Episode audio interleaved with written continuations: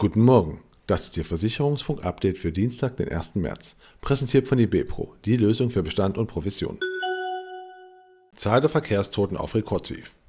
Im vergangenen Jahr sind bundesweit 2569 Menschen bei Unfällen im Straßenverkehr ums Leben gekommen. Das sind 6% weniger als 2020. Damit erreichte die Zahl der Verkehrstoten den niedrigsten Stand seit Beginn der Statistik vor mehr als 60 Jahren. Das geht aus den vorläufigen Zahlen des Statistischen Bundesamts hervor. Gesetzliche Krankenversicherung. 17 Milliarden Euro Finanzierungslücke.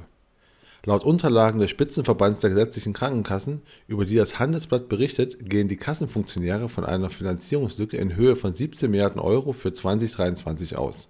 Steuert der Gesetzgeber nicht dagegen, müsste der Zusatzbeitrag steigen, warnt der Verband. Ein Grund für das Defizit? 2023 laufen Staatshilfen aus, mit denen Zusatzbelastungen durch die Corona-Pandemie abgemildert werden sollten. DSGVO-Verstoß. Krankenkasse muss für Falschversand zahlen.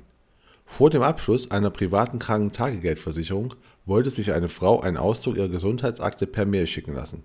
Allerdings notierte sich die Krankenkasse die falsche Mailadresse und schickte die sensiblen Daten unverschlüsselt. Dieser Verstoß gegen die Datenschutzgrundverordnung kostet die Krankenkasse nun 2000 Euro Schmerzensgeld für die Frau. Über die Entscheidung des Oberlandesgerichts Düsseldorf berichtete Pro Contra. Adesso kauft sich ein. Die Adesso Insurance Solution GmbH hat sich mehrheitlich an der Reese Corporated Solution GmbH beteiligt. Das Unternehmen solle künftig Adesso Benefit Solution heißen. Mit dem Einstieg beim Beratungsunternehmen für Pensionsstrategie soll das Leistungsangebot im Bereich der betrieblichen Benefits ausgebaut werden. Allianz und Aviva kooperieren. Die Allianz Real Estate und Aviva Investors bauen zwei Büroimmobilien in London. Diese sollen in der Innenstadt liegen und einen Bruttoentwicklungswert von rund 600 Millionen Euro haben. Signal Iduna und Borussia Dortmund verlängern langfristig.